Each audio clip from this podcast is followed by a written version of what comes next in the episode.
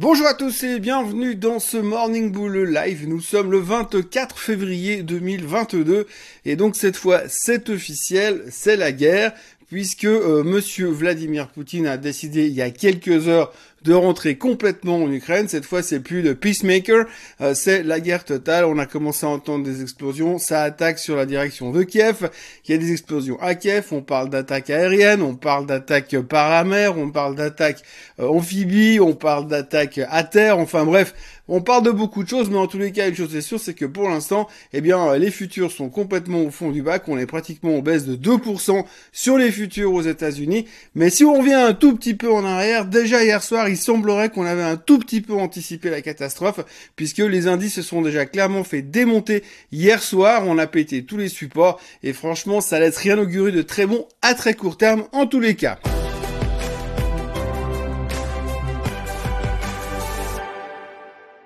Donc la couleur de ce matin, c'est très simple, hein, c'est rouge, rouge, rouge et rouge. Les seuls trucs qui sont en vert, évidemment, c'est ce qui va à l'inverse euh, des bonnes nouvelles, le pétrole qui explose et l'or qui explose, on va y revenir tout de suite. Mais en tous les cas, dans un premier temps, ce qu'il faut déjà prendre dans l'ordre, c'est juste regarder ce qui s'est passé hier. Alors si on regarde tout d'abord ce qui s'est passé en Europe, on a réussi à consolider un tout petit peu, on a eu une mauvaise séance, puis on s'est retourné et on finit relativement bien, comme on le voit sur le DAX à l'instant. Et finalement, c'était pas trop mal, on se disait, ah, peut-être qu'on a en train de faire un reversal, peut-être qu'on va construire quelque chose. Évidemment que tout ça va être infirmé tout à l'heure avec l'ouverture de l'Allemagne qui va probablement faire la même chose que les futurs américains pour l'instant.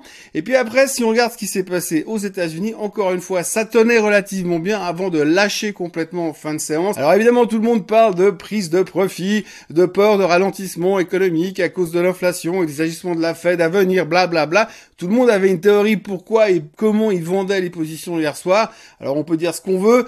On a l'impression que les gars de toute façon sont terrorisés. Tout le monde a peur, c'est normal. On se prend une tôle qui est euh, qui est, euh, exogène. C'est pas vraiment un effet euh, économique. C'est juste parce qu'il y a un dirigeant qui a décidé d'envahir un pays et que ça va créer des conséquences dont on ne maîtrise absolument pas la suite. Et c'est ce qui fait très peur aux investisseurs pour l'instant. Donc hier soir, on a l'impression que tout le monde a dégagé en se disant on, on sait jamais ce qu'ils vont nous faire que le décalage horaire en Russie.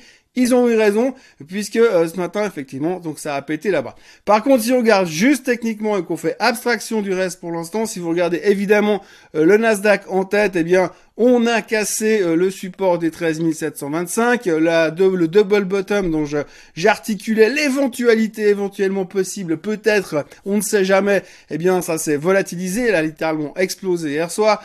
Donc la correction, elle est plus une correction, là on va en direction des moins 20%, donc du bear market, il faudra surveiller ça parce qu'on va bientôt nous en parler, de toute façon, du bear market technologique, puis du bear market du reste, puisque quand on regarde le S&P 500 ce matin, c'est pas beaucoup mieux. Le S&P 500 a donc également cassé les supports qu'on avait mis euh, à 4200 et des poussières. C'est volatilisé, en tout cas sur les futurs ce matin. On peut évidemment toujours espérer un reversal, mais là tout de suite on voit pas comment ça va euh, vraiment changer de direction, puisque euh, tout est dans le rouge et tout va très très mal à cause évidemment de l'invasion russe. Alors je vais pas vous donner mon opinion sur ce qui se passe en Ukraine et en Russie parce que je ne suis pas un spécialiste et je pense que ça ne sert à rien de s'étaler là-dessus parce que tout le monde a un avis et je vois dans tous les coins déjà des gens qui disent ouais mais c'est pas ça qu'il faut faire, c'est à cause de ça, c'est à cause de ci. J'en sais rien.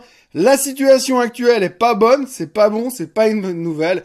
C'est vrai qu'on n'aime pas cette instabilité. Les marchés ont besoin de, de, certitude, comme je le disais. Aujourd'hui, on ne sait pas où est-ce que ce conflit euh, va s'étaler. Quand on voit ce qui s'est passé en Crimée il y a huit ans, ça n'a pas beaucoup changé.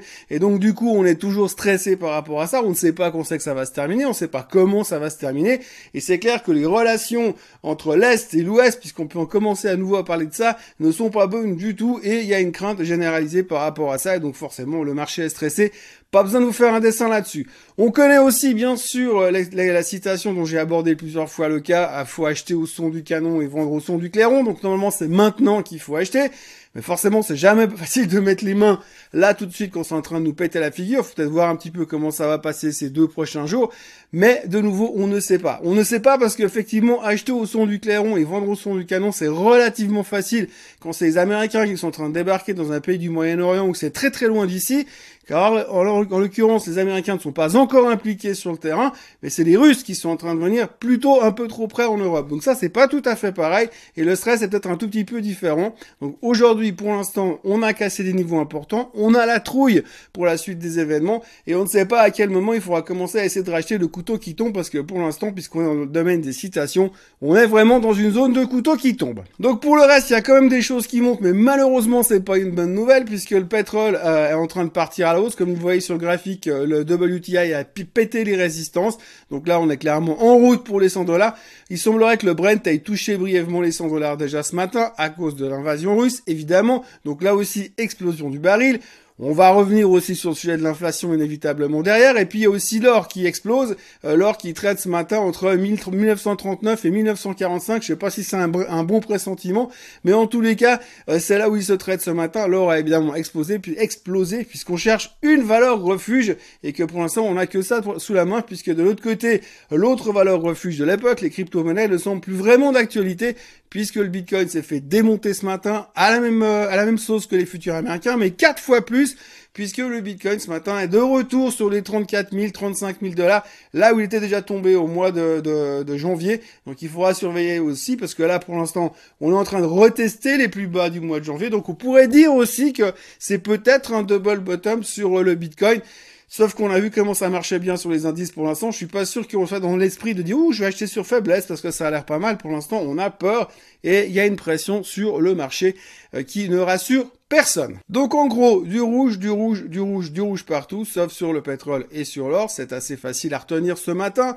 Euh, la grande question que l'on a aujourd'hui, c'est et quid de la suite maintenant? Parce que maintenant, ce qu'on sait, c'est que les Européens, eh bien forcément, ils vont devoir mettre en place des sanctions. Ils ont déjà commencé lors des premiers euh, bruits de bottes il y a deux jours en arrière. On va continuer, ils vont remettre une pression. Les Américains sont très menaçants au niveau des sanctions. On imagine aussi que l'Europe, avec son président français, qui se prend en photo régulièrement et qui maintenant visiblement a un ego tellement démesuré qu'il se prend pour Kennedy, vu qu'il réplique les photos de Kennedy pour montrer toute l'angoisse dans laquelle il se trouve aujourd'hui dans son job de président de la France et président de l'Europe, bien sûr. Donc il va y avoir des sanctions de ce côté-là, du côté européen-américain. Les Russes ont déjà annoncé ce matin que toutes les sanctions américaines et étrangères seront très très mal prises. Donc il faudra aussi s'attendre à des sanctions de l'autre côté. Il faudra aussi qu'on se rappelle d'un truc, c'est que tout ce qui vient de Russie, gaz et pétrole, on va en avoir un tout petit peu besoin. Alors l'hiver a l'air de se terminer un petit peu plus tôt que prévu, mais va quand même continuer à faire froid encore un mois ou deux. Et avec un gaz qui n'arrête pas de monter et un pétrole qui n'arrête pas de monter, il va aussi y avoir des conséquences chez nous, en, en Europe, aux États-Unis, en Occident, en gros. Donc on peut mettre toutes les sanctions qu'on veut sur les Russes, mais quand eux ils vont répliquer au niveau sanctions également, il risque aussi d'y avoir des problèmes d'inflation, forcément. Quand on va nous faire monter le baril à 120, ça va faire aussi bizarre quand on va aller faire le plein d'essence. Enfin bref, ce qu'il faut retenir, c'est qu'on va dans une direction euh, assez euh, tendu aussi parce que les Russes vont pas se laisser faire. Il faut pas oublier qu'on fasse, euh, on sait pas, un tout petit pays, c'est la Russie. Et puis ils sont pas super sympas euh, dans les négociations par rapport à d'autres pays qui pourraient avoir peur de l'Europe ou des États-Unis en l'occurrence. Ils ont pas peur. En tout cas, ils le montrent pas. Donc ça promet aussi des tensions euh, diplomatiques et économiques qui vont être assez importantes. On parlait aussi forcément de ce côté inflationniste. Et si aujourd'hui on a le pétrole qui explose, on a le gaz qui explose, ça va aussi peser au niveau de l'inflation. Ça va aussi peser au niveau du comportement que la Fed va devoir euh, prendre ces prochains temps. On a tous un pricé, anticipé, calculé le fait que d'ici mars, on va avoir une hausse d'un demi pour cent et puis qu'on aura une deuxième hausse d'un demi pour cent d'ici la fin du mois de juin. Donc ça, on a toujours plus, ou moins intégré la chose. Le seul problème, c'est qu'aujourd'hui, avec ce qui est en train de se passer, le pétrole qui va exploser, euh, le pouvoir d'achat qui va diminuer, la confiance du consommateur qui est en berne aux États-Unis, il risque d'y avoir quand même, à un moment donné, un, un, travail un petit peu plus délicat de la fête parce que si non seulement vous avez le consommateur qui s'effondre, la déprime aux États-Unis, l'apport en général en Occident, et puis que derrière vous avez en plus la fête qui ralentit l'économie avec une hausse des taux, le, le, le job de Monsieur Powell ne va pas être sympa ces prochains temps avec cette délicate balance à faire, euh, à gérer par rapport à l'aspect ukrainien et par rapport à l'aspect économique. Donc tout ça, c'est quelque chose qu'on va devoir aussi intégrer et que pendant cette phase de digestion et d'indécréation et de recalcul, il va falloir comment, voir comment on le prend. Je lisais hier un article justement qui disait que, en effet, il semblerait plus ou moins que la crise ukrainienne soit déjà pricée. Alors j'aimerais bien savoir comment on peut pricer un truc pareil, parce qu'on sait ni quand ça commence, ni quand c'est que ça finit. Mais en tous les cas, le marché aurait déjà intégré le fait qu'il va y avoir une guerre, qu'il y a une guerre actuellement en Europe, en tout cas à, nos frontières européennes. Et euh, il faudra voir comment le marché va anticiper, enfin plutôt calculer la suite. Intégrons le fait qu'il va y avoir aussi des réajustements à faire du côté de la Fed. Donc tout ça sera un petit peu le challenge de ces prochains jours pour voir à quel moment on va retrouver un petit peu un équilibre. On retrouve toujours l'équilibre à moins qu'on rentre dans un conflit mondial généralisé où là ce sera une autre discussion, mais pour l'instant on retrouve toujours notre équilibre par rapport à ce genre de situation et puis les choses se stabilisent. Pour l'instant, on est complètement déstabilisé même si on s'y attendait.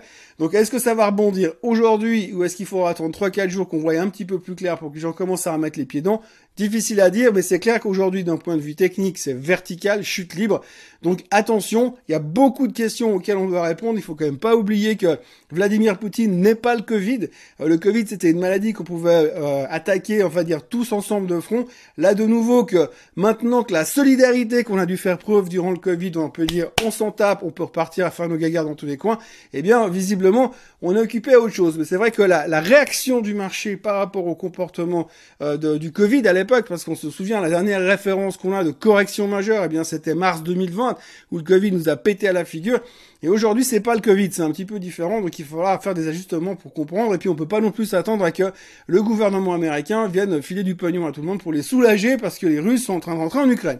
C'est pas tout à fait pareil, la peur n'est pas la même, l'angoisse n'est pas la même, le stress n'est pas de la même, il faudra peut-être se donner un tout petit peu de temps pour comprendre et voir comment on va gérer cette crise, sachant qu'elle vient de commencer et euh, visiblement euh, Poutine n'est pas là juste pour deux trois jours et repartir derrière. Hein. Donc il faudra comme se préparer à ce genre d'événement ces prochaines semaines. Mais évidemment, j'ai envie de dire, malheureusement, on va devoir en reparler beaucoup parce que ça va rester clairement un axe central de ces morning comments. J'espère que ça va se tasser un petit peu. On avait arrêté de parler du Covid, ben on a remplacé ça par Ukraine-Russie. On aurait préféré que ce soit simplement un match de foot. On va quand même essayer de parler d'autres choses ce matin parce qu'il y a quand même deux trois trucs qui se produisent. Il y a un truc qu'il faut absolument surveiller, c'est Tesla. Tesla est en train de se faire massacrer. Elle a perdu 17% en deux semaines pratiquement. Euh, il n'y a rien de spécial et de fondamental à l'intérieur de la société en elle-même. Le seul problème, c'est que Monsieur Musk est en train de passer la plupart de son temps à se fighter avec la SEC. Hein. Donc, il, est en train d'envoyer par tweet interposé des, des tweets agressifs vis-à-vis du Security Exchange aux États-Unis de Monsieur Gary Gensler. Donc c'est pas forcément une bonne nouvelle et de nouveau on a un peu l'impression que les investisseurs ils ont ras-le-bol parce qu'ils aimeraient bien c'est que Musk il se concentre sur son boulot puis pas sur son, son ego surdimensionné pour se prendre la tête avec la SEC. Personne, personne n'est fan de la SEC, on est d'accord. Euh, ça fait certainement plaisir à pas mal de monde que Musk s'en prenne à eux, mais en tous les cas il faut pas oublier que ça reste quand même un sacré problème. Ça ne plaît pas et là qu'on a quand même l'impression que certains investisseurs sont en train de sortir parce qu'ils ont ras-le-bol euh, du showtime de Monsieur Musk et ça pèse quand même beaucoup sur le titre commencé à avoir une très très très sale gueule, qui a cassé des, des supports très très importants. Alors j'ai envie de dire, est-ce que c'est euh, le glas qui sonne pour Tesla? Ça veut pas dire qu'elle va faire faillite, mais ça veut dire que là où elle est par rapport à la valorisation de la société, par rapport à la situation mondiale géopolitico-économique, peut-être que les gens vont dire ok on va dégager, et il peut y avoir de la pression vendeuse, et ça peut aller relativement bas. De nouveau le problème c'est que jouer Tesla à la baisse, c'est un truc, il faut vraiment être un héros euh, pour y arriver, au moins un Avenger. Mais en tous les cas, euh, ça a l'air mal embarqué pour Tesla pour l'instant. Et c'est clair que tant que Musk euh, se préoccupe de sa petite personne et de son combat personnel contre les autorités américaines, ça risque de peser un petit peu encore sur le titre. Et ça peut changer un petit peu le mood par rapport à ce qu'on aime chez Tesla. Et visiblement, certains investisseurs, ils les ont ici et ils en ont un tout petit peu marre. Voilà, c'est ce qu'on pouvait dire ce matin. Évidemment, c'est que le début, visiblement, puisque ça fait deux ou trois heures seulement qu'ils ont commencé euh, l'invasion en Ukraine. Euh, visiblement, eh bien, euh, ça risque de durer, donc on va en reparler beaucoup, bien évidemment, sans aucun problème. D'ici là, n'oubliez pas de vous abonner à la chaîne Suisse Côte Suisse. N'oubliez pas de liker cette vidéo. Je précise encore que j'ai eu des remarques parce que les gens m'ont dit oui, mais maintenant il a commencé à poster le Morning Bull Live de plus en plus tard. Bientôt, ça sera l'après-midi. Alors je précise que j'étais deux jours en vacances, que j'ai posté un tout petit peu plus tard à 10h. Vous voyez que ce matin, je suis nouveau sur les horaires de 8h le matin, un peu de choses près. J'étais en vacances. C'est pas que j'ai décalé mes horaires et puis que je vais commencer à vous publier ça à 4h l'après-midi. Alors, relax, ça va bien se passer. Eh bien, on va continuer à publier ce Morning Bull Live le plus tôt possible le matin. Je fais de mon mieux. Il y a des fois, j'ai aussi euh, le droit de ralentir un tout petit peu. Passez une excellente journée. Je me réjouis déjà de vous retrouver demain matin à la même heure et au même endroit. Bye bye